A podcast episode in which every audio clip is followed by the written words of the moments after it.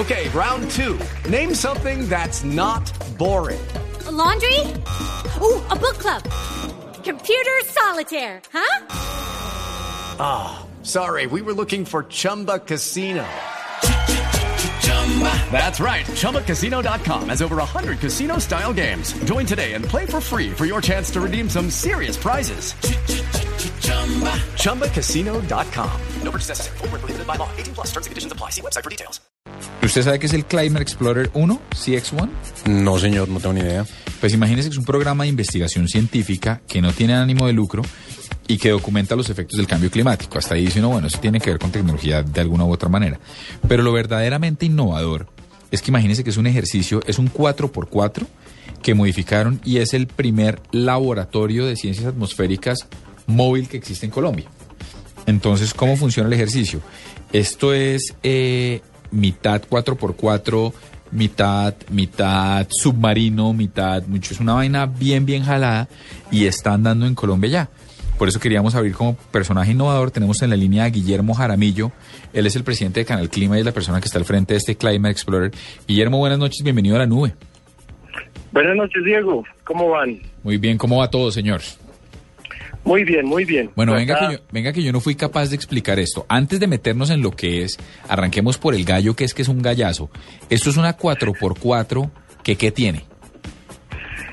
Vale, el, el Climate Explorer 1 es una unidad móvil, es una 4x4, es una van marca Mitsubishi Delica L300, eh, adaptada con un laboratorio de ciencias atmosféricas. Lleva, es un laboratorio completo, lleva desde una radiosonda en forma de Zeppelin que se puede elevar hasta 300 metros de altura y puede llevar cámaras uh, que transmiten en tiempo real, cámaras de alta definición, eh, puede llevar estaciones meteorológicas para sondeo de variables meteorológicas en el caso de incendios forestales. También lleva un ROV, un submarino eh, no tripulado para que baja hasta 80 metros con cámaras especiales y con un brazo especial para poder tomar muestras del océano. También lleva estaciones meteorológicas automáticas, sensores de calidad de aire, de agua y capacidad para llevar a cuatro científicos eh, para darle la vuelta al país y hacer el primer sondeo de, la realidad del cambio climático, de encontrar casos donde el cambio climático y el, el calentamiento global nos estén afectando y encontrar también las soluciones que esa misma gente le ha dado eh, eh, en la adaptación a los problemas que le ha generado el cambio climático y poder transmitir eso al, al resto de gente. ¿El experimento que se, que se está utilizando con esto ya empezó o está proyectado? No, el proyecto, el, el experimento ya empezó, ya se está ensamblando el, el, el carro acá en Bogotá. Eh, ustedes pueden encontrar toda la información del proyecto en climateexplorer.com. Eh, el proyecto, eh, su deployment empieza en enero del, del, del año entrante. Es un proyecto que tiene el apoyo de Canal Clima, de OSI, que es el Ocean Security Initiative, que es una, una organización sin ánimo de lucro que apoya iniciativas de investigación científica para la conservación del océano. Y, y tenemos otro, otro, otro patrocinador muy importante eh, que es Microsoft, donde procesamos toda la información en, en, en, sus servidores, en sus centros de datos de Azure. Me dice usted que lo están, me dice usted Guillermo que lo están ensamblando aquí. ¿Cómo es la cosa? ¿De dónde lo trajeron y en cuántas partes vino? ¿Cómo era la, cómo, cómo era no, la traída nosotros, del? No, no. Nosotros encontramos una, un, una camioneta Mitsubishi modelo 94 de la serie Delica que traen 4x4. Desmantelamos totalmente el vehículo y lo estamos reensamblando, remanufacturando con, con um, digamos, repuestos o partes originales Mitsubishi de última generación. Lo, lo que nos, eh, lo que, lo que hace, lo que hace la camioneta eh, amigable con el medio ambiente, uh, eh, ahorran combustible y eh, con sus paneles solares alimenta toda la energía que lleva la camioneta. Aquí estoy buscando la camioneta eh, por Google y veo que es como una especie de minivan, ¿cierto? Como de esas Sí, es minivans minivan. que, que tienen capacidad originalmente para cuántas filas, como para tres filas o para Diez. cuatro filas. 10 personas, para 10 personas. Sí, pero como para imaginarme la larga son como tres o cuatro Son filas. cuatro, son 4.25 metros. Son una, dos, tres filas de tres filas de sillas. Sí. Ok, y entonces esa es la que están eh, rehaciendo para que sirva para todo este trabajo. Esa es la que le estamos haciendo un, un extreme recover. Eh, una, una pregunta, ¿por qué hacerla con un carro de estos modelo 94 y no con uno nuevo?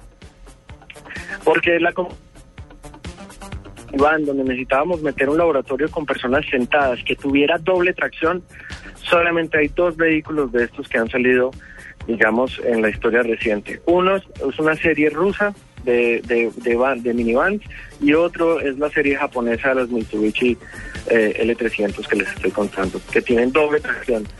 Entonces, eh, digamos que eso nos dio, la doble tracción nos dio, y que fuera un carro pequeño que se pudiera montar en dos chalupas en el río Amazonas y en el río Meta. O sea, tiene unas especificaciones muy claras que necesitábamos nosotros para poder recorrer el país.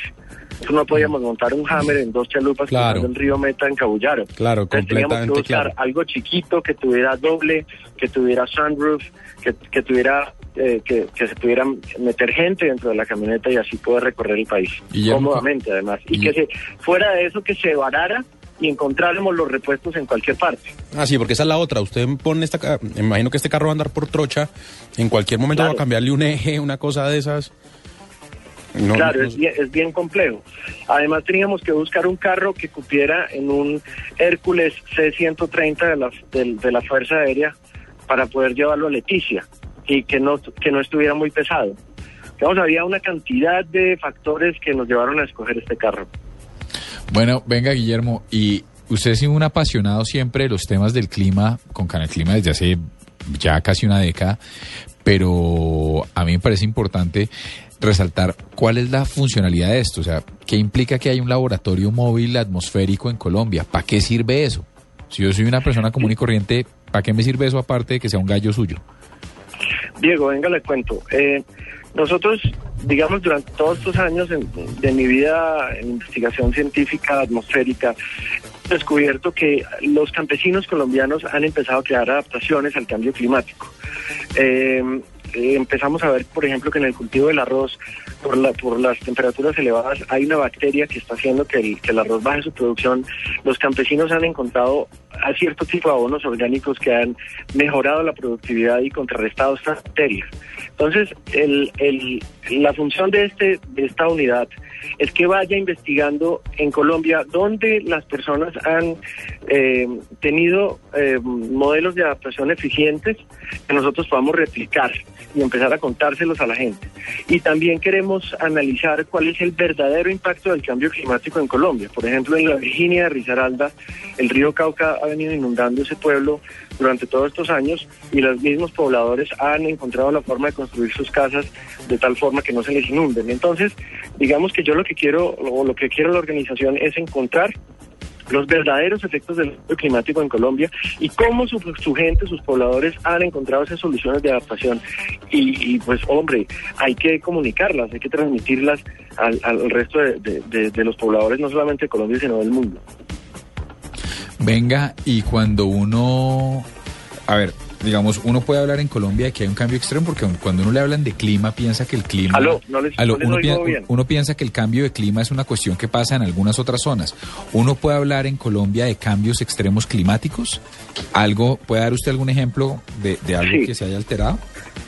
Sí, nosotros, la, nosotros hay, hay, hay un caso específico en la red de estaciones meteorológicas de Canal Clima que está instalada desde el año 2009 y pongo el caso específico de la sabana de Bogotá.